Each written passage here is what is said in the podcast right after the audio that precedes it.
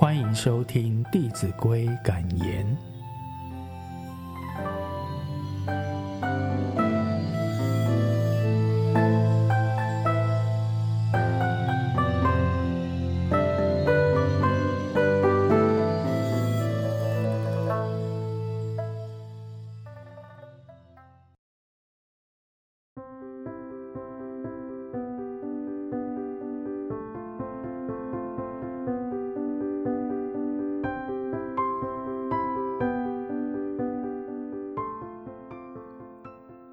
第十二单元，思考正面。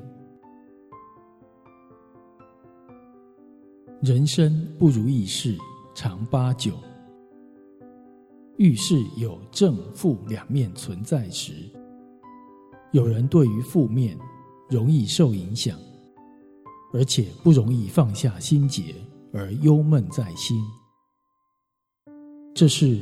在一念之间，如何取舍而定？虽然是在负面的困境中，如果能淡然知足，往好的方面去想，去转念，欢喜接受，即虽苦而不感受到苦。古人所说的“比上不足，比下有余”。借此来转念，可以在困境中能够不埋怨，虽然遇到挫折，也不气馁。